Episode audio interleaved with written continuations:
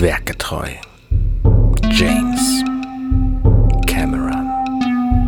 Mit Bastian Schlingelwürfler, Alexander Hoaxmaster Waschkau und Arne Codenager Huddert. Werkgetreu James Cameron. Einen wunderschönen guten Abend, liebe Freunde der guten Unterhaltung. Mit mir im virtuellen Studio ist heute bei Werkgetreu James Cameron der Basti. Wunderschönen guten Tag. Natürlich auch geht der Gruß raus an alle Freundinnen der guten Unterhaltung. Und unser Experte für alle Fragen natürlich auch. Im Studio Alexander, der Hoaxmaster der Waschkau.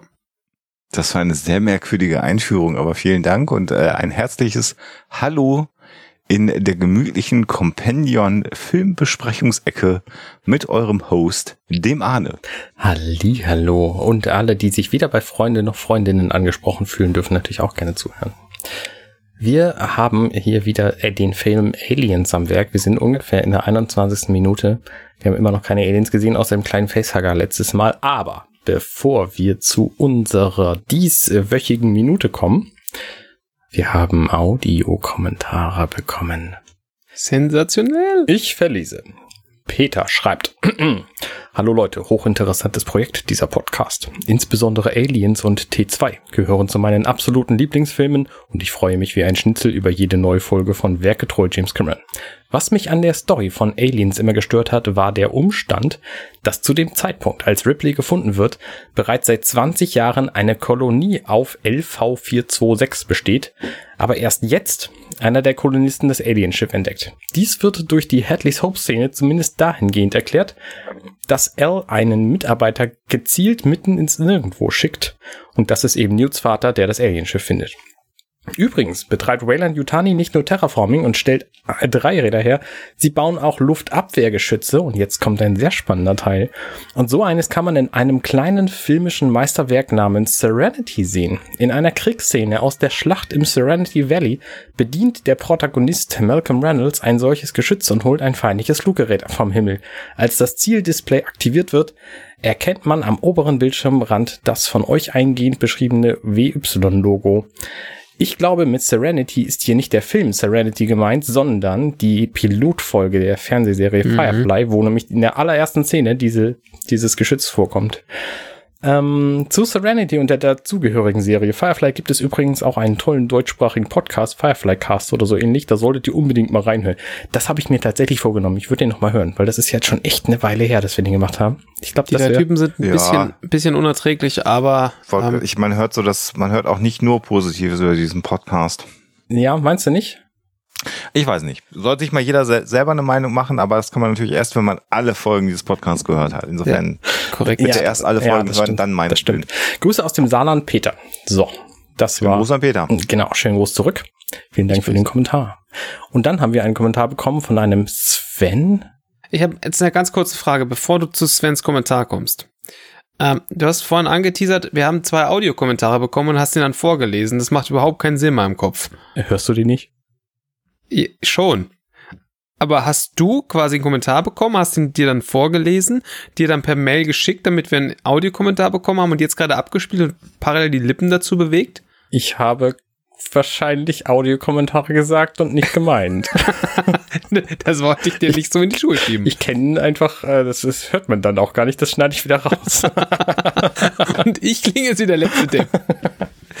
Nein, ich habe natürlich Kommentare gemeint und nicht Audiokommentare. Ähm, okay, weil ich so, war jetzt gespannt, ja, nee. wann du den Audiokommentar einspielst und wie du das technisch gelöst hast. Aber ja, gut. Ach so, nee, das hätte ich aber gelöst bekommen, glaube ich. Ja, wahrscheinlich. Ich hätte einfach ich hätte so einen Rekorder. Ja, auf die Schulter. Ne? Ja, auf die leichte. So. Ja. Okay, jetzt kommt der äh, geschriebene Audiokommentar von Sven.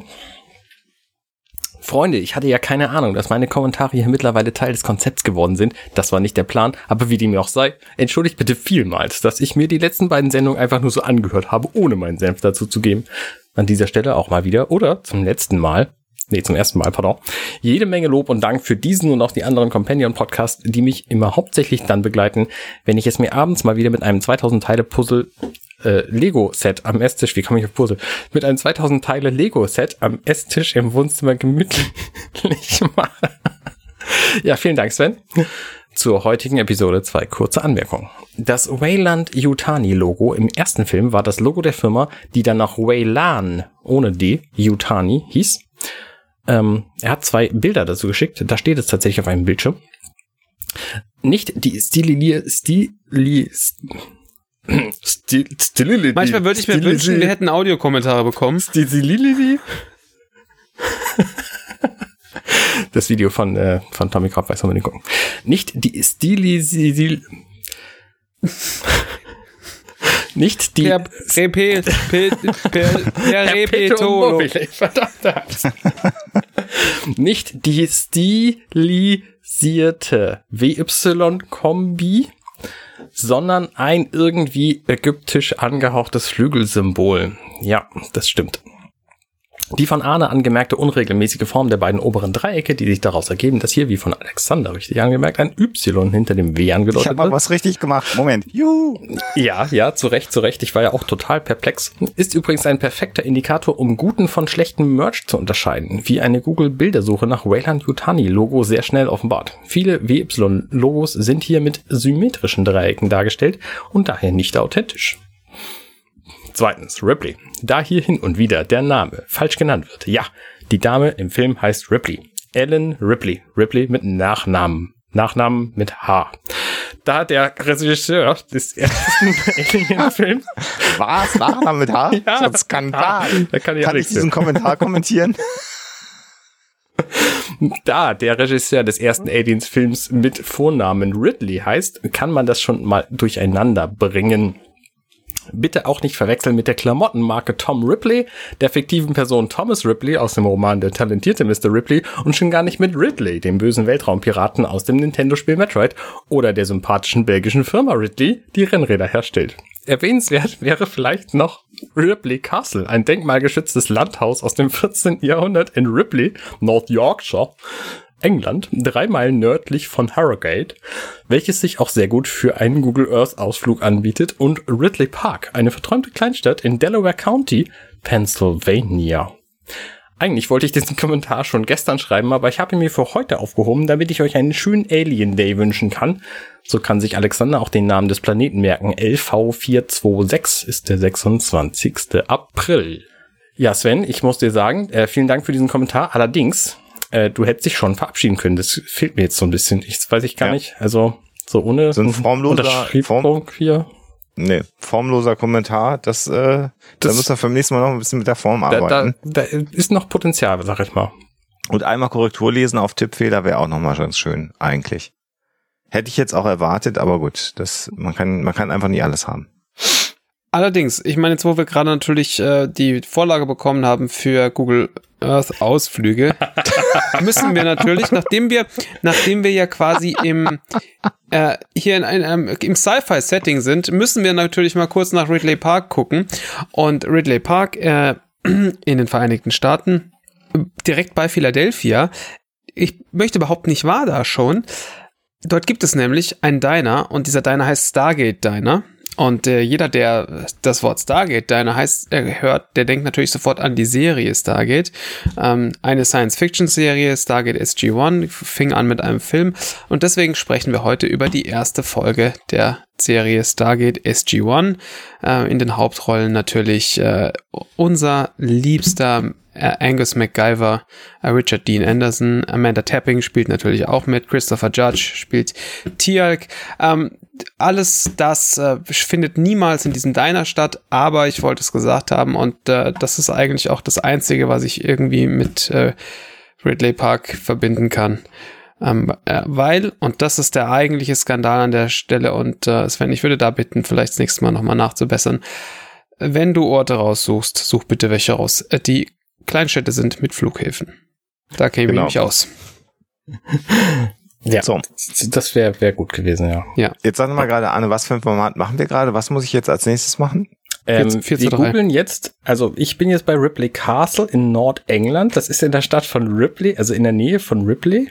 Und das hat wohl einem Lord gehört, dessen Bruder hat äh, dem englischen König damals das Leben gerettet und deswegen ist er reich geworden. Vielleicht, äh, tut mir leid, ich muss da nochmal kurz zurückkommen zu Ripley Park. Äh, Ridley Park. Ich bin bei Ridley Park angekommen. Vielleicht ist das auch der große Fehler an der Stelle, weil ich bei Ridley Park angekommen bin. Das ist ja wie Ripley Scott, aber äh, Ridley Park äh, ist direkt, jetzt macht auch plötzlich alles Sinn. Ähm, da ist Boeing direkt daneben. Boeing Helicopters. Also vielleicht lasse ich das gelten, weil es ist zwar, da ist dann auch, da ist dann auch ein äh, Flughafen von Philadelphia tatsächlich. Ähm, auch ein klar, ja, aber ähm, das Problem an der Sache ist es halt nicht mehr in, in Ridley Park und wenn wir nochmal uns fe feststellen, dass es Ripley Park sein müsste, ähm, möchte ich das auch alles zurücknehmen, was ich gesagt habe. Okay, verstehe. So, du wolltest nochmal über das Schloss reden. Das ist nicht so dringend, glaube ich. Also da gibt's nicht so furchtbar viel zu, zu wissen. Hm, schade eigentlich.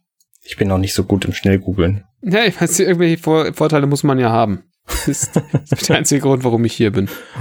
Ja, das war's dann auch schon für diesen Monat. Audiokommentare schickt uns bitte in Textform. Und wenn ihr uns Audiokommentare äh, schickt, werden wir sie transkribieren und dann unter die Folge posten. Also nur das war. Ja, das, das gehört sich so.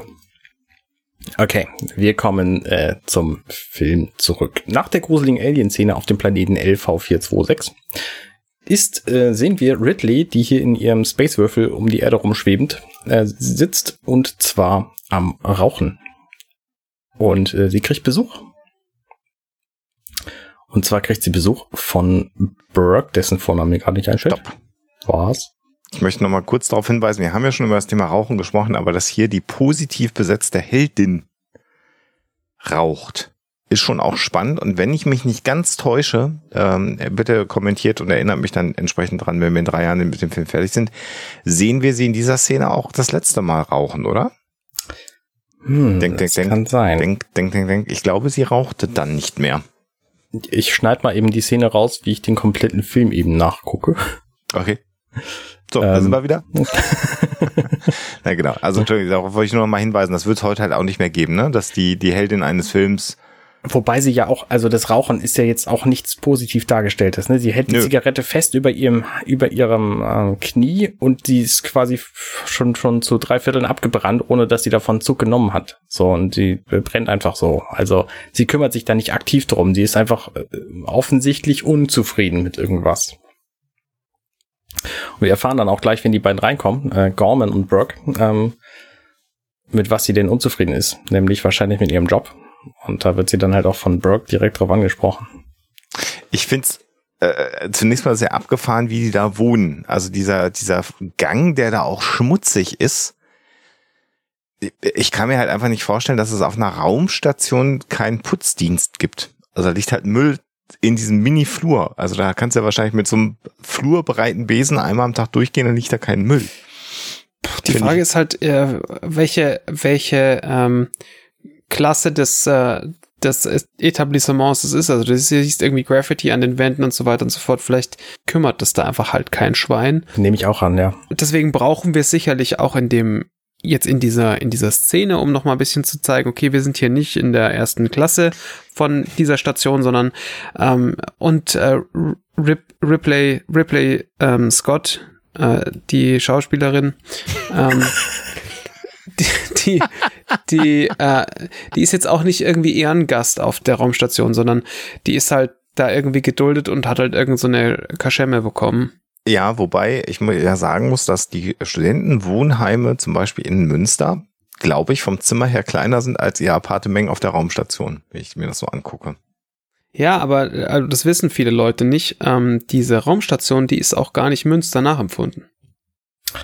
Schon, Ah, ja gut, dann noch schon. Aber ich halt- glaube, ja. es wurde jetzt nicht im Film gezeigt, aber ich bin mir ziemlich sicher, dass sie auch so ein, so eine Studentenapartment in Münster angeboten haben und dann war das aber mit dem, mit dem, ähm, mit dem Commuting zu schwierig für sie und deswegen ist sie dann doch auf so. der Station geblieben. Ja, wahrscheinlich. Weil sie hat ja diesen Job als Powerloader-Führerin. Hm. Ja, und nachdem der Raum eh größer war, ne? Dann wär's Dann doch da sinnlos gewesen, klar. auch wenn Münster sehr schön ist. Ich meine, da kommt der, der Deutschlands bester äh, Hoax-Podcast grundsätzlich her. Deutschlands bester Ja. Hoax kommt daher, ganz genau. Ich, ich, Also, wie gesagt, äh, äh, das hätte mir gereicht, das unaufgeräumte Quartier zu sehen und ein bisschen Graffiti an der Wand. Dass da auch noch Müll rumliegen muss, ist für mich sehr, sehr amerikanisch und erinnert dann aber irgendwie auch wiederum an die Straßen bei Terminator, äh, die wir gesehen haben, so die, die, die Back Alleys, wo ja auch sehr viel Müll rumliegt. Das hast du uns ja, ja. damals bestätigt, dass es wirklich so aussieht, Schlingel, ja. aber ähm, für eine Raumstation, äh, es ist mir too much. Also wahrscheinlich brauchst du das, ähm, um nochmal deutlich zu machen, dass sie quasi in der letzten Klasse wohnt, aber er hätte es für mich gar nicht benötigt, weil das Quartier halt einfach schon so aussieht. Äh, du erinnerst dich zum Beispiel auch sicherlich an äh, ähm, goldene, äh, goldene Goldstückchen wie, ähm, weiß ich, beispielsweise Babylon 5 oder sowas da hat man sowas ja auch oft. Also da hast du ja auch oft diese, diese, diese Back Alley ähm, in dieser Raumstation und da sieht's ja ähnlich aus. Also da, da ist auch irgendwie alles, da liegt alles Kraut und Rüben rum. Also vielleicht ist es einfach so ein Raumstationsding, dass man äh, in Filmen in Raumstationen Dinge rumliegen haben muss. Ich meine, das kennen wir auch von Star Wars. Da, gibt, da sieht ja auch fast alles dreckig aus, was Han Solo so in, in, in seinem Sichtfeld hat, dauerhaft. Ähm, ich nehme an, das ist hier einfach genauso. Da kümmert sich einfach kein Schwein drum. Ja. Hm. Wo sich wahrscheinlich auch keiner drum gekümmert hat und es ist trotzdem super aufwendig gewesen. Die Tür, die dann so bald geöffnet wird von ja. Ripley, Ripley Scott, dem hm. Schauspieler. Ja. Ähm, Sieht die, aus wie entweder Metall oder Kunststoff und klingt aber wie Holz, oder? Ja, genau. Sie sieht aus wie Metall oder Kunststoff. Sie sieht aus, als müsste sie sich irgendwie elektronisch äh, bewegen. Und sie sieht aus, als wäre die Form irgendwas Sinnvolles, weil Funktionales. Und es ist, trifft alles nicht zu. Also die Tür fühlt sich genau. an wie Holz. Sie geht einfach auf wie eine normale Holztür. Ist aber komplizierter zu produzieren, weil sie halt acht Ecken hat statt sechs. Äh, statt vier. Wie viele Ecken hat so eine Tür? Warte. Vier. Ähm, und das ergibt einfach gar keinen Sinn. Also da haben sie gedacht, wir machen was Futuristisches und deswegen und machen wir einfach die, die Ecken oben, oben ab. So. Und die Wand, äh, die äh, rechts ganz vorne im, in, im Bild ist, bewegt sich in dem Moment, wo die Tür zugeschmissen wird. Ja. Also das finde ich auch sehr spannend. Also das ist nicht so stabil gebaut ja, auf der ist halt, Ja, ist halt, ist so ein, so ein altes, so ein altes äh, nee, ist klar. Hollywood-Problem, weil, ne, ist halt, also es ist halt Sperrholz. Das dürfen wir halt nicht vergessen, ist halt ein verdammtes Das ist keine Set. echte Wand. Hör auf. Und, ähm, Die sind gar nicht auf einer Raumstation? Das, und so, also sowas sieht man ja oft irgendwie. Und das ist auch wieder so ein, so das, ein typisches, ähm, so ein typisches Problem, das wir halt hier wieder haben, weil wir uns so eine Szene irgendwie 300 Mal angucken, ähm, um halt zu sehen, was, äh, was steht denn auf dem Graffiti, was durchgestrichen ist und, und so weiter und so fort. Und dann fällt es dir auch auf und sonst würde das niemals auffallen, dass da die Wand mitwackelt. Ja, also Menschen, die, die Hobbys haben und Freunde haben, denen fällt es halt nicht auf. Das genau. ist halt nur bei uns. Genau. Ja. in unserer Lebenssituation so. Ja. Was mir auch gerade auffällt, ist, sie hatte ja diese hell gleißenden Paneele an der Wand. Und zwar sowohl, wenn man reinkommt, geradeaus, als auch wenn man reinkommt, rechts. Und der Gang, aus dem die beiden gerade da reinkommen, der war stockfinster rechts. Da ist definitiv kein Fenster nach draußen und auch draußen wäre es ja dunkel. Das ganze Apartment hat wahrscheinlich keine Fenster. Es gibt nur diese, ja. nur diese, ähm, innenliegend, ja. Diese weißen gleißenden Lichter, die so aussehen wie Fenster. Zu dem der Thema weißende gleißende Licht, da kann ich kurz sagen, hey Google, Deckenleuchter einschalten. Und ähm, Moment. Hat nicht funktioniert. Hat nicht funktioniert, aber äh, natürlich nicht, weil nochmal, wir sind ja hier offensichtlich an der in in der Shit-Abteilung dieser Raumstation und wenn du dir, also wenn du irgendwo die Luxusquartiere hinlegst, dann nach draußen, also an den an den Rand, ja, na klar, wo ja. du wo du ähm, Sicht nach draußen ins Weltall hast, ja also nicht, nicht, dass die dann trotzdem, ähm, äh, trotzdem gleißende Paneele haben müssten, weil wir erinnern uns, ähm, Weltall insgesamt eher schwarz. Mhm. Äh, es sei denn, da fliegt gerade irgend so ein, irgend so ein, äh, so eine leuchtende Kugel vorbei. Aber ansonsten haben die trotzdem Paneele, aber ja, Fenster machen natürlich dann auch keinen Sinn in, in diesen, in den Billo-Quartieren. Ja, ich finde es übrigens ziemlich beeindruckend, äh, wie du dich in diese Szene reinversetzt hast mit deinem Method Podcasting. Ja. Ähm, ja, also, diese, ne? diese nicht funktionierende Lampe bei dir zu Hause ist. Ja, ja ich versuche, ich habe auch ein bisschen Dreck auf den Boden gelegt extra, damit es einfach hier deutlich authentischer wirkt. Und ja, das ist einfach ziemlich gut. Sehr gut. Wir haben, ich habe mir extra Katzen für diesen Film angeschafft. Das ist gut. So, ähm, ja, auch, auch diese Vorplanung. sehr, sehr gut. Und bevor wir jetzt da reingehen ins Quartier, erfahren wir eben noch, warum denn überhaupt Burke mit dem Lieutenant Gorman von den Colonial Marine Corps äh, da ist, nämlich, dass sie Kontakt mit den Kolonisten von LV 426 äh, ich habe es ja auf dem Bildschirm stehen, ich hätte mir es nicht merken können, lieber Sven, ähm, äh, dass sie Kontakt verloren haben. Und das ist dann ja der Grund, warum Ripley überhaupt die Tür nochmal aufmacht, weil das, was sie ja eigentlich schon die ganze Zeit erwartet hat, dass da was schief geht auf diesem Planeten, jetzt eingetreten ist. Also hm. um mal kurz von Türen, Lampen und Hallo Google, mach mal Licht an, mal auf ein anderes Thema zu kommen. Ja. So funktioniert es aber nicht. Ich habe so ein Ding nicht. Ja. Ich finde diese, diese Lichtfenster-Dinger total gut. Also es wird wahrscheinlich funktionieren. Ich merke, ich habe den Film nämlich schon eine Weile mal gesehen. So, ich habe den schon mal gesehen. So, Ach, hör auf. Und ähm, ist mir eben erst aufgefallen, dass das ja gar keine echten Fenster sein können. So, also das ist lustig, weil das war so, so eines der ersten so Dinge, die mir sofort, die äh, mir sofort klar geworden sind. Ja, natürlich ist es total logisch. So, aber trotzdem, es funktioniert halt für mich. Ne? Also mir würde, wenn ich in dem Keller wohnen würde, wahrscheinlich auch so ein indirektes Licht wie das da als Fensterersatz würde mir reichen, um mich, um mich einigermaßen wohlzufühlen. Das ist der Grund, warum ich hier in meinem Büro, wenn ich im Homeoffice bin, zwischendrin meine Softbox anmache. das ist kein Scheiß. Ja, ja. Weil ich dann einfach mal ein bisschen helles Licht habe. Aber ich äh, würde sogar behaupten, wenn das eine Lampe so ist aus dem Bereich der Lichttherapie, dass das auch tatsächlich Depressionen vorbeugen kann. Also weil ja, du halt ja, äh, ja. Du, äh, Tageslicht schon mal gar nicht und auch nicht rausgucken. Und wenn du da dann eine vernünftig äh, strahlende Lampe hast mit einer entsprechenden Lichttemperatur, äh, kann das sehr, sehr hilfreich sein. Wobei es jetzt aber auch die Frage wäre, wie es wirklich wäre, immer in so einem Quartier zu wohnen. Das weiß halt auch keiner. Aber ich, äh, mir ist es äh, äh, beim ersten Mal jetzt im Rewatch, äh, als ich ihn natürlich aufmerksam mir angeschaut habe, den Film aufgefallen. Und da habe ich gedacht, das ist eigentlich ganz schön clever darzustellen. Zum einen innenliegend, weil billig, keine Fenster. Und zum anderen, natürlich muss man hier auch mal wieder sagen, ist halt auch viel billiger, wenn da kein Fenster ist, ne? In der Klar. Produktion. Machst ja halt eine Neonröhre ja, ja, hinterm ja, Panel definitiv. ja. und musst kein Weltall draußen hin kompositen. Also ja, insofern ja. auch wieder geschickt. Mhm. Dinge miteinander verknüpft. Definitiv. Von dem, von dem Jarmus. Von dem Jarmus Scott. Nee. Ripley Cameron. Naja, egal. Ja. Jim Jarmus. Ja, okay. ähm, wow. Namen können wir einfach. Das ist einfach sehr gut. Ich finde es das gut, dass der Gorman hier. Komm, mal ähm, weiter, Thomas.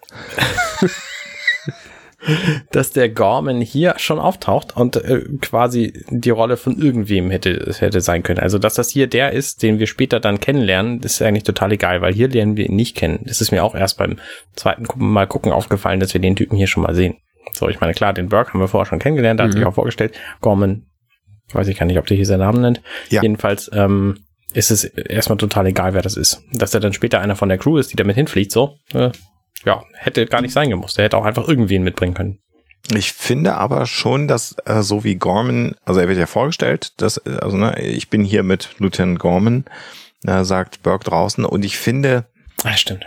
so wie er ähm, hier jetzt in dieser Szene dargestellt wird, wenn man dann seine Rolle sozusagen im ganzen Film betrachtet, ist das sehr, sehr stimmig, weil er ja hier ich mal kurz die Szene vorab ein bisschen spoilere, einfach äh, tatsächlich so, dass das Stöckchen im, im Hintern hat, sehr, sehr sicher äh, auftritt, also mit allen Wassern gewaschen und wir sind mhm. bestens vorbereitet und wir haben das im Griff und so. Und äh, man könnte ihm hier im Grunde genommen das sogar glauben, was er sagt, wenn man dazu geneigt wäre. Ich glaube Oder aber das. auch nicht. Ich glaube ihm, dass er glaubt, dass er das, ja. dass er das stimmt, ja, was er sagt. Ja, genau. So. Äh, er selber ist davon überzeugt. Ja. Das ist genau der Punkt. Deswegen, genau, ja, ja. ja. Das ist gut formuliert, Arne. Genau.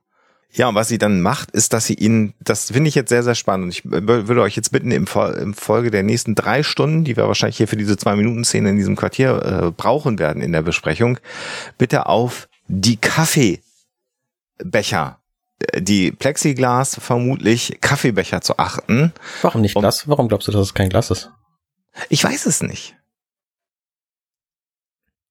Könnte auch Glas, also es könnte auch Glas sein, ich weiß nicht. Also die Gefäße, aus denen sie Kaffee ja. äh, nicht trinken, äh, da jetzt mal genau darauf zu achten. Äh, ne, sie gibt jetzt also Gorman ein ein äh, Glas hat Burke das schon gegeben. Das haben wir aber nicht gesehen, weil sie auf Burke quasi ja zugeht, so richtig. Haben wir es nicht gesehen. Und jetzt haben sie beide diesen Kaffeetassenbecher in der Hand. Mhm. Und äh, ich finde es sehr, sehr interessant, wie Burke, der Schauspieler, mit, dieser, mit dem Becher umgeht, ohne, ohne dabei den Kaffee zu verschütten. Und ich frage mich auch, wie oft mussten sie das drehen, ohne dass er alles vollgesaut hat. Also er hat ja schon mal einmal schon was verschüttet. Also was man dazu sagen muss, diese Kaffeetassen Tassen sind große Quatschtassen, die halt sehr, sehr niedrig sind, dafür relativ weit, was einfach eine saudumme Idee ist, weil du dadurch diese Flüssigkeit viel mehr in, in Wallung versetzt. Und es gibt eine Szene, da stellt er die Kaffeetasse oder diesen Kaffeebecher ab. Ja. Und es schwappt schon ein bisschen drüber. Also so, man sieht es so wie es so runterläuft. Und da fällt einem dann so ein bisschen auf, also dem normalen Kino-Zuschauerin fällt es nicht auf, aber äh, wenn man hier, ihr wisst ja, hier 18 Mal selbe, selbe Szene angucken und dann irgendwie Frame für Frame, stellen wir schon fest, okay, die sind ganz schön saumäßig behämmert in diesem, in diesem, äh, in dieser Zukunft, dass sie sagen, ja, Kaffeebecher, die machen wir jetzt besonders niedrig und äh, weil, ne? Ja. Ja, und er steht, sie haben beide erstmal einen schwarzen Kaffee und dann steht, ja. Äh, dann stellt er diesen schwarzen Kaffeebecher ab. Also machen wir kurz mal nur diese Kaffeetassen, weil ich finde es völlig faszinierend. Und wuselt dann an einem Kleidungsstück von Ripley herum, was man nicht so genau erkennen kann, was es ist. Könnte ein Top sein, könnte aber auch eine Leggings sein, man, man sieht es nicht genau. Sie nimmt ihm das dann weg. Dann steht er auf, geht in die Küche und macht sich offensichtlich Milch da rein setzt sich wieder hin, da schwappt es dann wieder ganz doll und hat aber immer noch nicht einen Schluck Kaffee getrunken in dieser Szene. Und Gorman steht parallel dabei und hat den schwarzen Becher, äh, also den, den, den schwarzen Kaffee in seinem Becher in der Hand und hat auch noch nicht getrunken. Und ich würde jetzt fast behaupten, wenn ich mich nicht ganz täusche, dass weder Burke noch Gorman einen Schluck Kaffee trinken in der ganzen Szene. Das finde ich sehr, sehr lustig.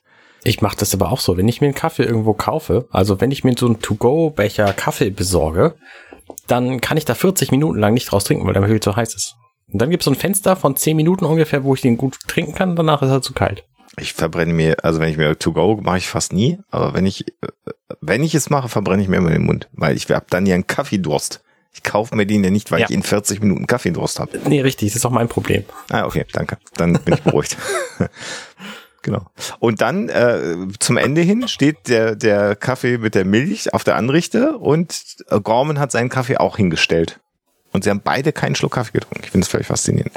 Ja, ich meine, dieses Kaffee trinken, zusammen Kaffee trinken ist ja auch so eine, das ist ja auch so, ein, so, eine, so eine Symbolgeste, sag ich jetzt mal. Also du, du äh, normalerweise äh, trinkst du jetzt nicht äh, irgendwie mit Leuten Kaffee, während du dich irgendwie gegenseitig die Nase einschlägst, sondern das ist so ein Hey. Och.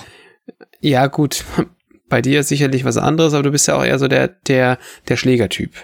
Ähm, also das, dafür bin ich bekannt. Eben, eben. Deswegen ähm, auch diesen Schläger-Podcast, den du da machst. Also von daher, ne, das ist relativ ganz, äh, ganz normal. Aber was ich, äh, worauf ich dann eigentlich hinaus wollte, und ich traue mich fast schon nicht mehr zu sagen, weil ich sonst wieder auf die Nase bekomme, ist, ähm, Kaffee trinken ist ja auch eher so eine gesellige Sache. Man sitzt zusammen, man, äh, man äh, spricht irgendwie, quatscht miteinander und so weiter und so fort. Und äh, ist ja ist ja auch so ein bisschen so, ja, hier, ich lasse dich rein, be my guest, auch wenn sie es eigentlich halt eigentlich überhaupt keinen Bock auf die hat. Ja.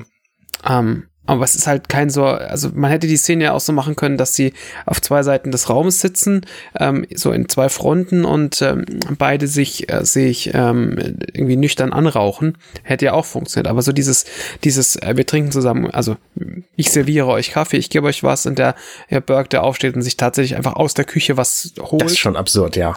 ja. Ähm, äh, ist, zeigt schon so ein bisschen, okay, wir haben hier schon irgendwie eine und das klingt jetzt falsch, eine intime Nähe, die es da eigentlich gar nicht gibt, aber es ist dreht, dreht so diese, diese, also das, das, was gespielt wird, mit dem, was, ähm, was gesagt wird, so diese, weil gesagt wird ja eigentlich was ganz anderes. So, pass mal auf, hier, wir haben hier äh, irgendwas Fieses gefunden, kommst du mal mit? Ja, nee, ich komme nicht mit, bist du verrückt? Ja, aber hier, ich biete dir an, dass ich, dass ich dich wieder, wieder fliegen lasse. Ja, nee, aber ich bin da, hab ich immer noch nicht alle Latten am Zaun und so weiter und so fort. Also die, die Konversation ist ja eine ganz andere als, äh, als was das, äh, was dieses Ding, also was diese Szene so sagt und was man ja machen, also was du tatsächlich ja machen könntest, dadurch, dass sie hier zusammen, äh, zusammen reden. Ähm, man könnte super witzig diese Szene mit einem komplett anderen Dialog unterlegen. Ähm, und das würde, das würde sicherlich auch funktionieren. Ja. Ich würde dieses Verhalten von Burke eigentlich anders interpretieren wollen. Es ist das Verhalten von jemandem, der es gewöhnt ist, Fair enough. dass ihm alles gehört. Meinst du? Weil, ich halte ja, ihn nicht für denjenigen, der, der, dem irgendjemand schon mal gesagt hat, dir gehört alles. Ich Nein. glaube, dass er nur ein sehr kleines Tier ist in, sein, in seinem Bezirk und jetzt gerade zufällig dies hier überwachen kann. Ja, aber genau deswegen äh, hat er jetzt quasi die Attitüde, äh, pass mal auf, äh, ich kann, ähm, I can make or break you, also ne, ich kann, kann ich wieder reinstaten. Und im Grunde genommen äh, gehört ja die Station genau wie so wie auch LV äh, 426 Wayland Yutani und er ist Teil von Wayland Yutani. Es hat eher für mich so, ein, so eine Attitüde von, das ist eh alles meins und deswegen kann ich mir jetzt auch mal die Milch nehmen, auf die ich gerade Lust habe. Ja, ja, das weil schon. ich finde, weil ich finde, das Verhalten hat nichts mit Freundschaft zu tun. Das ist übergriffig. Bei jemand anders in die Küche zu gehen, auf, beim ersten Besuch ist übergriffig. Was uns nicht gesagt wird, was ich aber stark vermute. Ich meine, sie redet hier davon, dass sie diesen Monat ihre psychologische Untersuchung schon hatte. Und sie hat inzwischen einen neuen Job macht den schon eine ganze Weile. Ich weiß nicht, wie viel Zeit vergangen ist. Wahrscheinlich ist es nicht das erste Mal, dass er hier zu Besuch ist. Nee, der ist zum ersten Mal zu Besuch. Der besucht sie jetzt, äh, weil er dann ja auch sagt, ach ja, ich habe gehört, sie arbeiten da unten. Also ich glaube, die sehen sich das erste Mal nach Ende dieser Sitzung. Ich glaube nicht, dass die vorher in Kontakt standen. Hm. Ich habe keine Meinung dazu. weil sie ihn ja auch nur überhaupt reinlässt, weil was mit den äh, äh, Kolonisten ist. Das ist ja der Grund, Ja, warum sie die stimmt. Tür, wenn er, wenn er sie vorher besucht hätte, hätte sie wahrscheinlich jedes, vielleicht hat er das gemacht, aber da hätte sie jedes Mal die Tür zugeschmissen. Ne, er sagt ja, ich bin hier mit, mit äh, äh, Lieutenant Gorman und Poff schmeißt sie die Tür zu. Und dann sagt er, wir haben den Kontakt zu den Kolonisten verloren und dann öffnet sie die Tür. Das spricht schon für mich eher die Sprache, dass er eigentlich mit ihm nichts mehr zu tun haben will, weil sie auch quasi von der Firma enttäuscht ist. Oder weil er sich beim letzten Besuch Kaffeewasser genommen hat. Das kann natürlich auch sein. Halte ich aber für unwahrscheinlich, ja. Ich find aber auch- ich kann es nicht ziemlich- widerlegen. Äh, ziemlich übergriffig von ihm, dass er sie Kiddo nennt. Ich weiß nicht, was er im Deutschen sagt, aber das ist schon, das würdest du nicht zu einem gleichaltrigen oder älteren Menschen sagen. Das sagst du zu einem, zu einem wenigstens nur einem Drittel alten Menschen von dir, deinem Alter. Warte, war das korrekt? Ja, das war sinnvoll. Würde ich, äh, würde ich zu, wenn überhaupt zu Kindern überhaupt, aber Kiddo ist schon auch was Abwertendes. Das wäre, glaube ich, wenn man es auf Deutsch übersetzen würde, äh, gefühlt aus dem Bauch raus, korrigiert mich, ich will sagen Mädche. Was für ein Ding? Mädche. Mhm, mir wahrscheinlich. nix. Äh, Mädchen. äh, Von Mädchen. So ein kölsches Okay, Mädchen. okay. Hab Weiße Mädchen, komm, stell dich nicht so an. Also das wäre für mich so das Analoge in, in der deutschen Sprache. Für mich wäre das so ein Bürschchen. So ein, Ja so ein gut, das passt ja jetzt bei einer Frau nicht. Also Mädchen wäre für Nee. mich das, das, das weibliche Bürschchen. Genau, Bürschchen. Aber ist Kindchen. halt auch geschlechtsegal, so, äh, so von daher, ähm, das ist für mich, so redet man jemanden an, der sehr jung ist und sehr viel will, aber nicht, nicht kann, was er möchte, so. Zumindest jemand, den man nicht wirklich ernst nimmt. Ja, genau, ja. Ne, darauf können wir uns, glaube ich, Ja. äh, äh, gut einigen. Ja. Und, und das Interessante ist ja hier auch dann, wir haben ja, wir haben Gorman äh, schon einmal thematisiert, der ja wenig sagt, der nur sagt, wir sind auf alles vorbereitet. Und wir wissen ja, dass im Grunde genommen auf dieses Alien gar nicht vorbereitet sein kann. Also Ja. aus dem ersten Film. Ja. Was ich auch spannend finde an dieser Szene ist, dass die unglaublich viel Nähe hat. Also das gesamte Quartier Mhm. ist sehr, sehr, sehr klein. Das heißt, diese stehen auch ständig sich quasi quasi auf den Füßen. Ähm, also der ganze Gang ist ja, was weiß ich, 50 Zentimeter breit oder so. Da dran quetscht sich dann Burke zweimal noch an ihr vorbei, um da diese, diese Milch aus der Küche zu holen. Und was auch sehr viel Nähe äh, zeigt, also unangenehme Nähe hier, ähm, ist auch, dass die Kamera an den Gesichtern so nah Ja. dran ist. Ja, das ist wirklich krass. Also wenn du da im Kino sitzt, du wirst richtig erschlagen von dem Gesicht von den Ja. Leuten. Das stimmt. Es ist sehr, sehr, sehr, sehr, sehr, sehr tight. Ja, aber als Und, was äh, anderes wäre ja auch komisch in der Szene. Also wenn, Ja. wenn, wenn- du diesen Conf Confined Space, diesen deutsches Beengten. Wort hier einsetzen, danke, Beengten. beengten Raum hier ähm, nimmst und dann und dann äh, sagen wir, na gut, wir haben ja ein Set gebaut, das einfach aufgeschnitten ist. Das heißt, wir können da, wir können da irgendwie, ne, das wäre, das würde ja sich komplett seltsam und falsch anfühlen, glaube ich. Weiß nicht, ich meine, kurz bevor er, also er gibt ihr dann die Kreditkarte, nee, die Visitenkarte, boah, Worte sind heute nicht meins, ich sollte es mit dem Podcasting lassen. Ähm, er gibt ihr dann seine Visitenkarte, sagt, denkt drüber nach, so, äh, danke für den Kaffee, von dem er tatsächlich, glaube ich, auch nichts getrunken hat. Wobei der von Gorman, der könnte, egal. Ähm, da sieht man dann eine totale. Ne, die ist quasi von links aus dem Raum. Man sieht, links ist das Bett, geradeaus ist die Küche und da stehen die drei Leute. So hätte man einen Großteil der Szene filmen können. So theaterstückmäßig wäre überhaupt kein Problem gewesen. Leute vorne, Leute hinten. Aber es ist halt nicht passiert, sondern es kamen mhm. diese, diese extremen Close-ups. Ja. Ja, klar. Aber äh, äh, äh, klar be bewusst gewähltes äh, Stilmittel natürlich. Und äh, wir erfahren ja hier auch noch in dem Dialog, um mal nochmal vom, vom Filmischen wegzugehen, ähm, dass ähm, sie ja fragt, warum, warum denn die, die Wayne-Yutani Corporation überhaupt Interesse an den Kolonisten hat. Die erfährt ja, dass da, denen quasi auch alles gehört. Äh, nochmal, ne? Also wir mhm. haben halt da Geld investiert und sagt, ja, ja, stimmt, ich habe die Werbung ja gesehen. Also da wird auch nochmal klar, dass sie ja auch misstrauisch ist, weil ja natürlich auch der äh, Androide im ersten Teil im Grunde genommen ja im Auftrag der Firma gehandelt hat hm. am, am, Ende. Und natürlich hat sie dann großes, großes Misstrauen natürlich auch Burke gegenüber, völlig recht, ähm, wie sich auch ausstellen wird. Aber ähm, und was noch hindurchkommt, ist, weil er ja so versucht, auf sie einzureden, das wäre total gut, wenn sie das machen würden, weil also nachdem er ihren eigentlichen Job, den sie jetzt gerade hat, herabwürdigt, mit dem sie natürlich auch nicht zufrieden ist, weil sie das nicht ist, was sie, was sie machen möchte mit dem, mit dem Cargo äh, Docks, auf denen sie arbeitet. Ähm, dass er diese, diese Plattitüde von, es ist besser, du steigst wieder aufs Pferd auf, also, ne, wenn man vom Pferd fällt, soll man wieder aufsteigen, damit es dann auch weitergeht, äh, ihr äh, gibt. Und dann sagt sie ja, ich hatte schon meine äh, psychologische Bewertung im letzten Monat. Und da finde ich ganz spannend, dass er dann weiß, was in dieser äh, Bewertung drin steht. Ja. Also in diesem in diesem Contract äh, Business Welt Ding von Wayland Yutani scheint es ja auch sowas wie eine wie eine Ver, äh, Verschwiegenheitsnummer nicht zu geben, wenn er da Zugriff drauf hat, was mhm. in ihrer psychologischen Evaluation, weil er ja dann die Albträume beschreibt. Sie wachen jede Nacht auf, verschwitzt. Ja, das heißt, das muss er ja irgendwo her haben. Und entweder hat er schon zehnmal Kaffee mit ihr getrunken, so wie Arne beschreibt, und die haben sich darüber ausgetauscht, oder er hat halt auch Zugriff auf ihre vertraulichsten Akten. Nee, nee, was ja auch stimmt, der sich cringe-worthy anfühlt. Hat er auf ne? jeden Fall gelesen. Das ist ja auch der Moment, in dem sie laut wird. Ja. Mhm. Also er sagt, ich habe ihre Akte gelesen, sie wachen jeden Tag schweiß, schweißgebadet auf. Und dann wird sie äh, laut und sagt, ich habe Nein gesagt. So. Ja. Übrigens in der deutschen Übersetzung sagt er, ist Aikido einfach gestrichen, um da nochmal kurz einzuhaken. Okay. Das ja, haben sie haben kein, nichts Analoges gefunden. Nein. Ja, gut. Also und das funktioniert so auch. Er sagt sogar, I've read it, ich voll Idiot. Ja, ja, er sagt, ich habe es ja gelesen. Ja. Und das ist ja auch schon so ein Manipulationsversuch, ne? Also er hat Klar, nett, natürlich. nett versucht und er hat es mit vertrauensselig versucht, aber er hat natürlich eine klare Agenda hier. Ja. Äh, und, und dann die Nähe ist ja hier dann am allergrößten, ne? weil sie ihn anschreit, er steht auf und dann ja, ist genau. er ja quasi ja. direkt an ihr dran. Auch die Kamera ist dicht, da geht's ja schon gar nicht mehr an den Schauspielerinnen dann.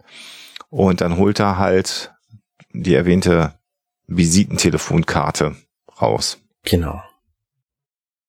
Da liegt ein People Magazine auf dem Tisch. Hm. Ja. Ist abgefahren. Ich frage mich, wer da drauf ist. Ich kann es nicht erkennen. Ich könnte mir vorstellen, dass es einer von den von den Leuten ist, mit denen sie da im Büro war, aber also in dem sie da in diesem in dieser Sitzung war, aber ich bin mir nicht sicher. Meinst du so ein so ein Business-Chef? Ja. Boah, denkbar wär's. Interessant finde ich auch, dass die Einrichtung im Grunde genommen wirklich so ein bisschen ist wie so ein Ständenwohnheim, beziehungsweise die Küche, da siehst du halt relativ gute, finde ich, dass es eine sehr, sehr günstige Einbauküche einfach mhm. ist, so eine amerikanische. Und die beiden Schränke, die man so sieht in dem Schuss, wenn die beiden rausgehen, da siehst du auch, dass die nicht so ganz level sind. Ja, das ja. ist total witzig. Also so ein klassisches mhm. Ding. Das war, das was aber tatsächlich ein bisschen schade ist an der Stelle, weil das würdest du ja so nicht bauen. Also, wenn du jetzt eine, eine verdammte Raumstation bauen würdest, dann würdest du jetzt nicht irgendwelche Pressspanen da hochschieben, sondern irgendwie äh, fertige, fertigen Kunststoff-Shit, den man da einfach reinklicken muss, der nicht nix wiegt im Vergleich. Ja.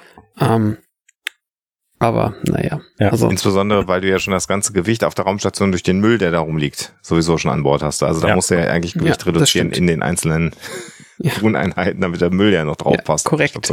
Aber dass sie jetzt hier Spanholzplatten, die ja extrem schwierig in den Weltraum zu kriegen sind, äh, hat, zeigt, dass das eigentlich doch ein hochwertiges Apartment sein muss. das ist ein sehr guter Punkt, ja. Das stimmt. Vielleicht haben sie aber auch so Weltraumbäume, die sie da einfach schreddern können. Die sie züchten auf der Raumstation, das Ja, wäre ja, natürlich denkbar. Ja, Ja. nur für Spanplatten. It's our day. Ja. Ähm, gut. Und, da, und, da, und jetzt kriegen wir so direkt den, den Übergang zu, zu dem, was gerade gesagt wurde. Hey, sie, wachen nachts schweiß, schweißgebadet auf. Ja, wie wacht Und- man denn schweißgebadet auf in dem Film? Immer gleich. Man liegt auf dem Rücken und dann schreckt man mit vollem, mit voll Schweiß gebadetem Kopf in den Sitz. Ja. Also äh, ins, man kommt in die in die Hori, warte, Waage. Nee, das ist beides falsch. Vertikale Position. Oh, reden ist äh, ja. Genau. Und das sehen wir hier halt auch. Also sie hat wieder einen Albtraum gehabt. Alles andere würde aber auch nicht fun also filmisch nicht funktionieren, weil du musst ja, du, du möchtest ja transpor transportieren, irgendwas Schlimmes ist passiert, das reißt dich aus dem Schlaf und das muss natürlich so, so in your face sein, wie es nur geht, weil wenn du jetzt Ja. einfach so ähm, Close-up von den Augen machst und die gehen auf, da passiert halt nicht viel. Das Ja, ist das ist saumäßig langweilig. Und das heißt, wenn, dann willst du, dass jemand, dass jemand hochschreckt, dass wenn jemand aus der, äh, also man, man sieht sie ja quasi vorher nicht. Ja, Und genau. dann, sie kommt ins Bild rein, macht das Ganze natürlich viel dramatischer als, als ein, oh, ja, jetzt bin ich aber aufgewacht, das war jetzt ein ganz schöner, ein ganz schöner Albtraum. Da sind übrigens auch noch mehrere Sachen spannend. Wir sehen jetzt die Wand von diesem Apartment, die, die wir vorher nicht gesehen haben. Es gibt tatsächlich nicht mehr. Ne? Das ist ungefähr so, so groß wie so ein Mini-Wohnwagen, das ganze, ganze Apartment. Ähm, weil die, das endet quasi am Bett. Also da muss es noch irgendeine Toilette geben dahinter, das wissen wir nicht so genau. Aber ich glaube nicht, dass sie irgendwo noch ein Wohnzimmer hat. Ähm, oder einen zweiten Stock. Und was wir Balkon auch auf sehen, ist äh, in dem Moment, wo sie aufwacht, da hat sie so eine wunderschöne, von draußen scheint der Mondschein, ähm, Deckengitterbeleuchtung. Und es gibt keinen Mond draußen. Also schon, aber der scheint garantiert nicht bei ihr rein. Ach ja, da ist was dran. Also es Damit sieht halt wir so wissen- aus, aber Ja, der, genau, damit der Zuschauer im Kino natürlich weiß, dass es jetzt Nacht ist, hat sich die Beleuchtung entsprechend verändert im, im Appartement. Ja, stimmt. Das, Ja, du könntest, also ja, ist natürlich ein bisschen Quatsch, aber du könntest, wenn jetzt da oben, oben so, so ein Abluft-Shit ist, könntest du natürlich das Licht da tatsächlich einfach mit Absicht dahinter setzen, damit du nie direkt das Licht hast. Aber es macht natürlich überhaupt keinen Sinn, dass da überhaupt irgendein Gramm Licht ist. richtig. eigentlich nicht, genau. Aber es sieht hübsch aus. Also das macht Ja, schon. ja der, der Effekt macht was mit uns als Zuschauer natürlich. Ja, ja, klar. Und das spielt halt, also dadurch, dass es halt ein Gitter ist, spielt es natürlich auch oft in, bei den Bewegungen schön auf der, auf der, auf der eh feuchten Haut. Es sieht halt, äh, also macht halt super viel, ähm, super viel so. Anzugucken. Genau, das ist das, was ich sagen wollte in, äh, Ja.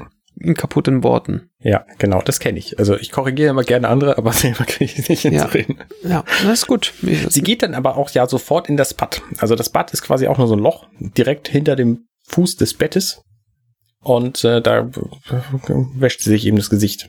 Was wir ja hier äh, erfahren, wenn man äh, dem Audiokommentar ja auch Folge leistet, ist, dass sie natürlich sparen mussten. Was sie da einfach genommen haben, ist tatsächlich äh, das Innenleben einer Flugzeugtoilette, Hm, was sie ganz relativ günstig erstehen konnten. Mhm. Und das haben sie einfach hingestellt in die Kulisse. Und da war halt dann auch tatsächlich schon ein Wasseranschluss hinten auf der anderen Seite, sodass sie einfach äh, relativ ähm, unaufwendig einen funktionierenden Wasserhahn ihr auch zur Verfügung stellen konnten. Mhm. Und das ist halt auch wieder ganz witzig, dass man so ganz schnell eine entsprechende Kulisse, die vom Look and Feel ja wunderbar in so ein, in so ein Apartment reinpasst. Und wer in so einem äh, Studentenwohnheim mal gewesen ist, der älteren Bauart, ähm, weiß, dass die auch gerne mal Space Klos genannt wurden. Also das war in, bei, in, in Münster im Studentenwohnheim bei allen klar, dass dieser komplett einmal aus Kunststoff gegossenen Badezimmer mit Toilette und Waschbecken, so waren Ja. die ja, die hatten dann immer den Namen Space Klo, Ah. weil es so abgefahren aussah. Und die gibt's ja bis heute, glaube ich, in günstigen Hotels gibt's die zum Teil auch. Oder in, Wollte in sagen, ja. Auf Schiffen, auf Fähren oder so gibt's die ja auch. Ich habe in einem Hotel mal übernachtet. Ich weiß gar nicht mehr, was das für eine Marke war. Etappe oder so. Und da war die komplette, das komplette Zimmer bestand quasi so aus vier Wänden und da gab es diesen einen Plastikklotz, der war Waschbecken, äh, Dusche, Duschtür und, äh, und Klo war es irgendwie alles in einem so. Ja. Ist schon echt spannend gewesen. Also, ja, sowas, sowas würde ich halt auch in so eine, in so eine Raumstation reinbasteln. Dann baust du die Dinger halt gleich in, in großer Masse und dann schmeißt du die da rein. Also, ja, Spanplatte, ist Quatsch. So ist es. Aber da sehen wir natürlich gut, dass es funktioniert. Geschickt ausgewählt, äh, günstig für die Produktion.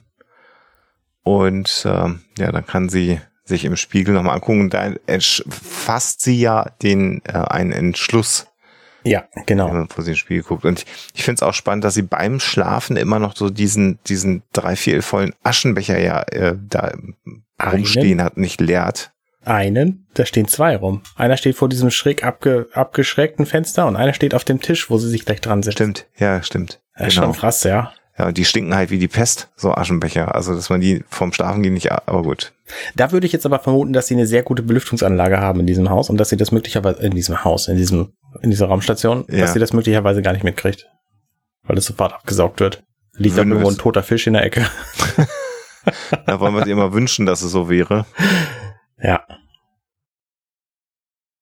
Ja.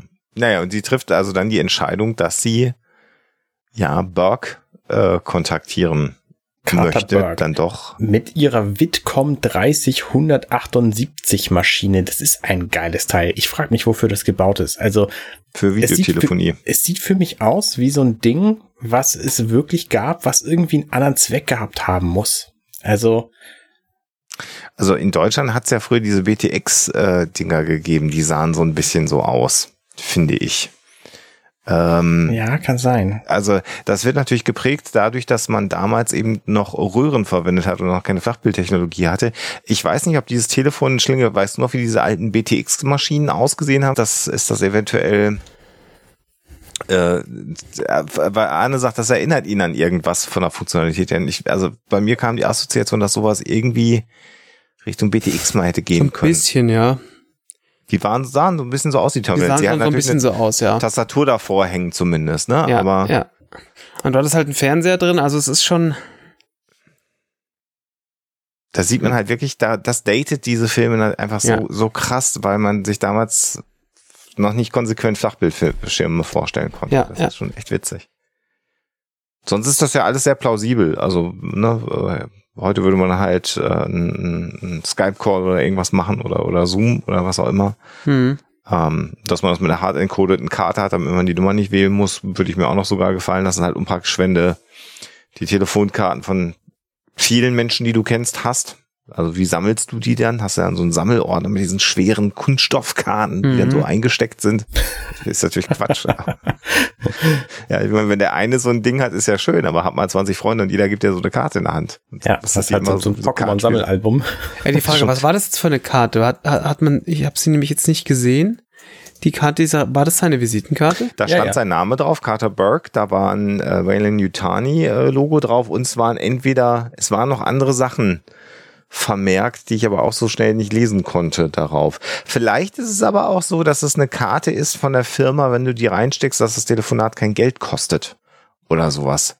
Oder, hm, ja, schwer Ne, zu sagen. Im, Im Sinne von, wenn du die Karte benutzt, ist es halt eine Air-Call äh, sozusagen und du musst die Gebühren dafür nicht bezahlen. Das könnte natürlich sein.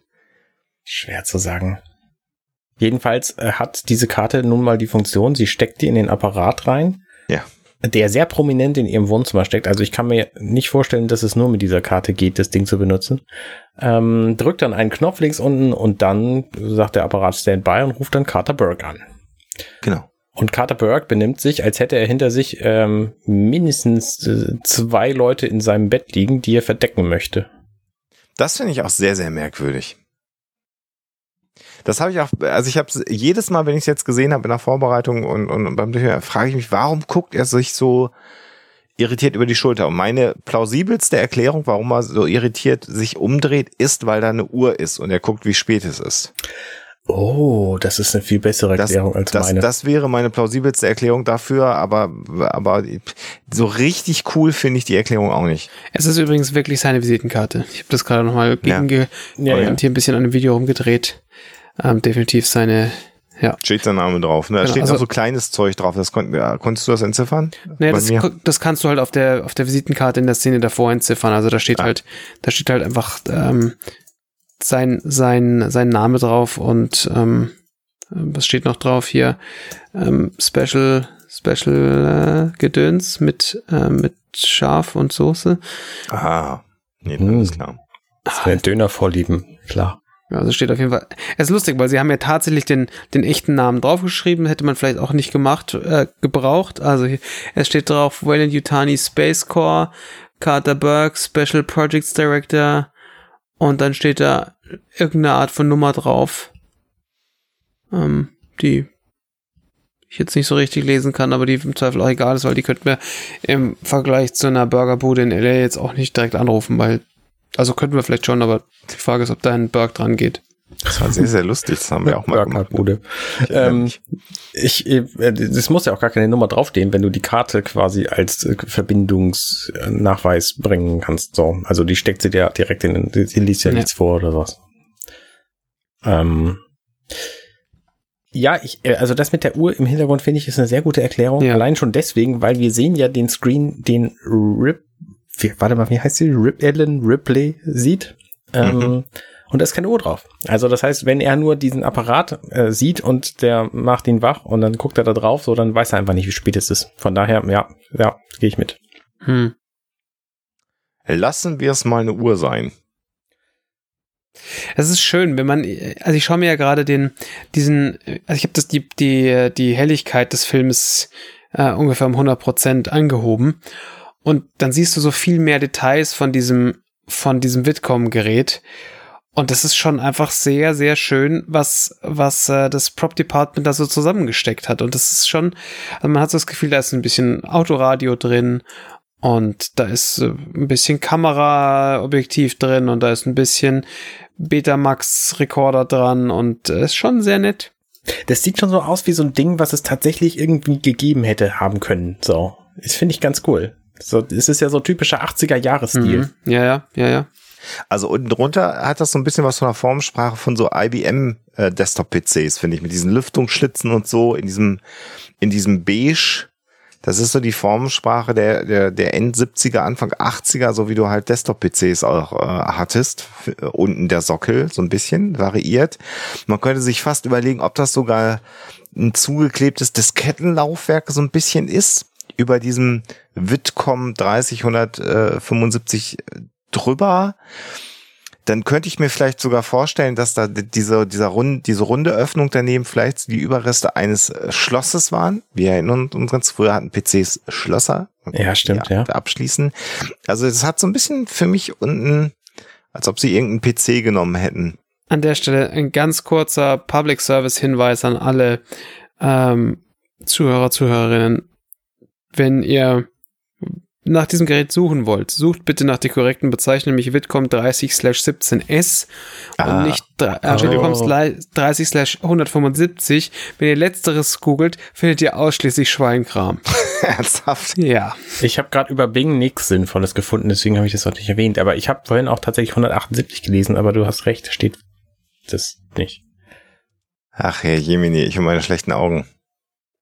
Du hast den Schweinkram gar nicht gesehen, ne? Nee, ich hätte das jetzt falsch gelesen, wenn ich nachgeguckt hätte. Ja. Das ist aber auch sehr tückisch, was die Menschen so alles machen. Warum tun sie das? Ist jedenfalls ein sehr schönes Gerät, finde ich. Also es passt einfach toll in die Ästhetik von diesem ganzen Film rein. Ja. Auch wenn das einfach ein sehr, sehr sinnloses Ding ist, dass du da nur eine Karte reinsteckst und dann ruft dir jemand an und das war's. Und in dem Moment, wo die Karte dann rausgezogen wird, ähm, wird der Call weg. dann auch sofort beendet. Finde ich auch geil. Wenn du diese Karte versehentlich zerbrichst, dann kannst du deinen Kumpel nicht mehr anrufen, oder was? Also man, muss natürlich, also schauen wir es uns nochmal aus der aus der ähm, Filmperspektive an, da war das aber natürlich nötig, dass es so ist. Weil wir haben ja sofort diese Connection. Da wurde eine, eine Plexiglaskarte hingelegt. Man steckt jetzt die Plexiglaskarte rein, weil, äh, also, äh, wie wäre das denn jetzt gewesen, wenn, wenn äh, Ripley zum Bitcoin gegangen ist und, und dann nochmal sagt, ruf jetzt Berg an? Ähm, das nimmt, das nimmt natürlich so ein bisschen den, ähm, so dieses, sie, sie starrt nochmal in dieses, in diese Maschine rein und dann ist da ein völlig verschlafener Burke äh, zu sehen. Und dieser verschlafene Burke, wir müssen nicht mal raten, der hat zwei Uhren an der Wand hängen. Ja? Ich dachte, das hatten wir vorhin gesagt.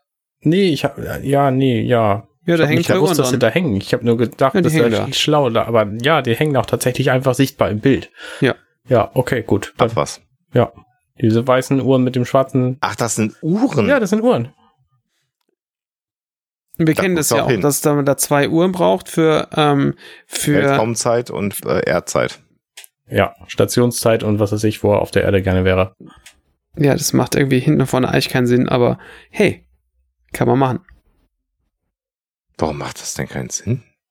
Nee, äh, was, äh, welche, we- welche Zeit ist denn da in dieser Station? Naja, die von seiner Wayland Yutani Hauptcorporation auf der Erde und die von ihm gerade. Ja, ja, warum äh, kannst du dir auf der Raumstation nicht einfach ausdenken, welche Zeitzone du hast? Und dann sagst du, wir sind auf der Wayland Yutani Raumstation. Unsere Zeitzone äh, ist synchronisiert mit der da Ich- unten. Ich habe da keine Erfahrung mit Raumstationen in dieser, in dieser Hinsicht. Warum bist du in diesem Podcast?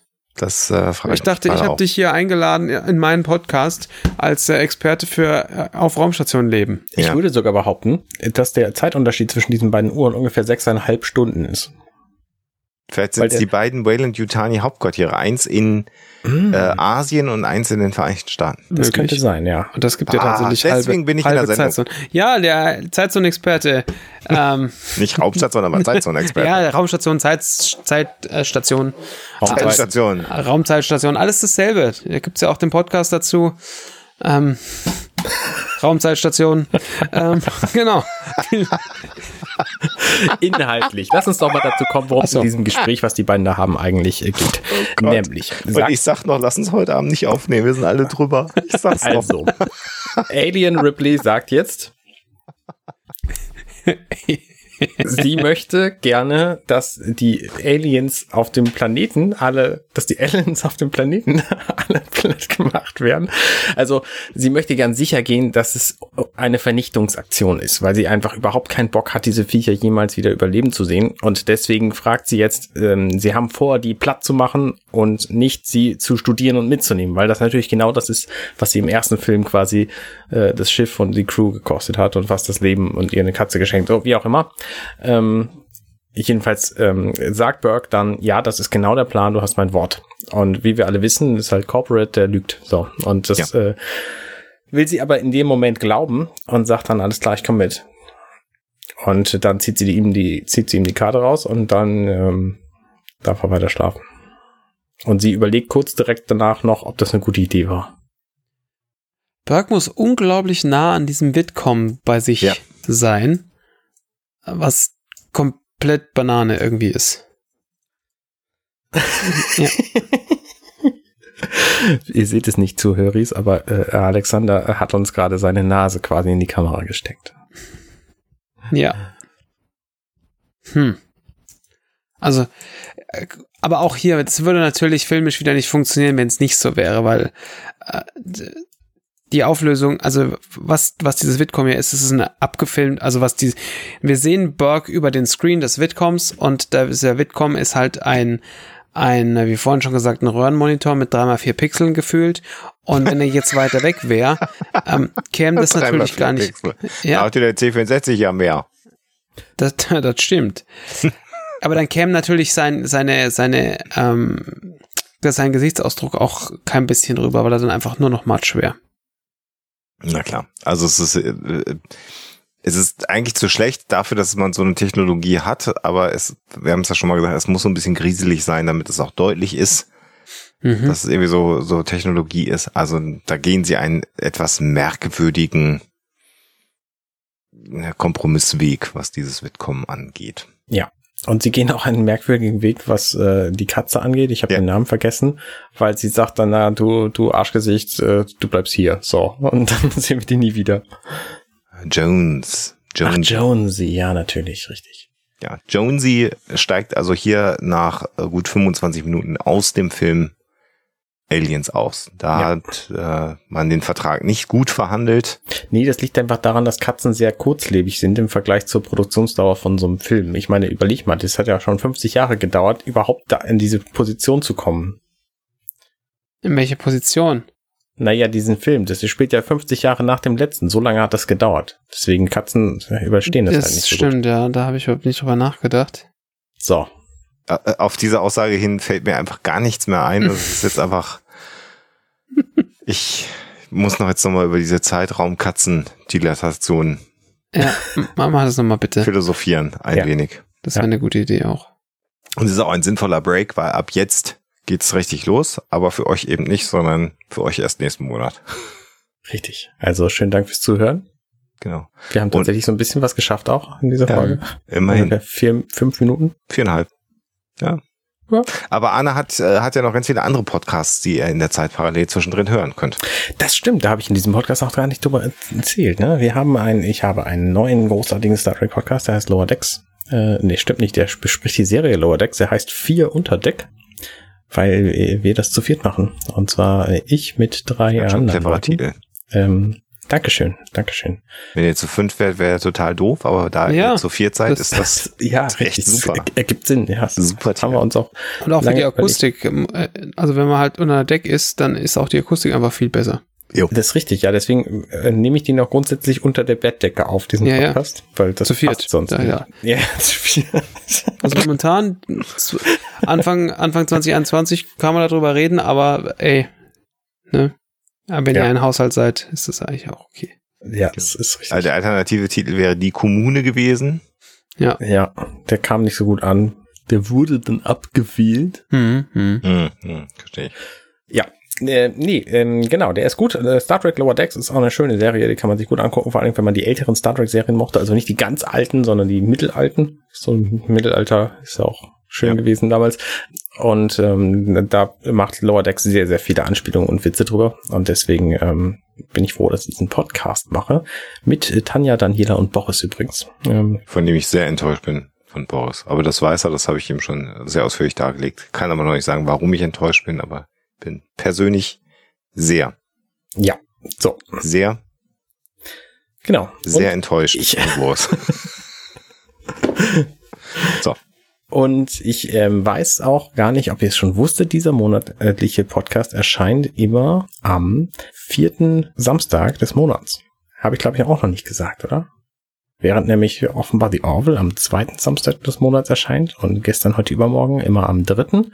Und l- gestern, nein, warte, wie heißt der nicht Lower Deck, sondern Vier unter Deck, der sehr gute Titel, weil wir vier Leute sind, äh, erscheint immer am ersten Samstag des Monats. Also ähm, quasi jeden, fast jeden Samstag des Jahres gibt's einen Podcast von mir. Wahnsinn. Nur an den Monat, in den Monaten mit fünf Samstagen, da gibt's dann halt an einem Samstag, am fünften nämlich, keinen. So, jetzt haben wir alles gesagt, jetzt können wir ins Bett gehen. Unter die Decke. Das ist einfach super verwirrend alles. Okay, Genau. Also, liebe, liebe Zuhörer, ihr könnt einen, äh, einen Audiokommentar schreiben unter unseren, äh, äh, ja, So, ja. hier unten äh, und dann auch auf die Glocke drücken, dann kriegt ihr eine Anim- Animation, wenn wir wieder online gehen. Genau, und dann bitte den Daumen nach oben, was super wichtig für den Algorithmus ist. genau, weil sonst macht äh, EU Google macht hier dann äh, komische Ja, Sachen. eben. Ja. Komm, mach jetzt aus. Oder wir, oder wir googeln jetzt noch Flughäfen. Also wir haben nur diese beiden, Idee diese, beiden Alternativen. Ja, das. Okay, nee, komm, Feierabend. Na denn, vielen Dank. Bis bald. Bis, Bis dann. Ciao, ciao. Ciao. Hey, ich bin Arne und das war Werketreu James Cameron. Wenn euch dieser Podcast gefällt, dann unterstützt mich doch ein wenig. Ich schneide, produziere und hoste diesen und weitere Podcasts wie auch andere Projekte im Netz. Informationen, wie ihr mich unterstützen könnt, findet ihr auf companion.net.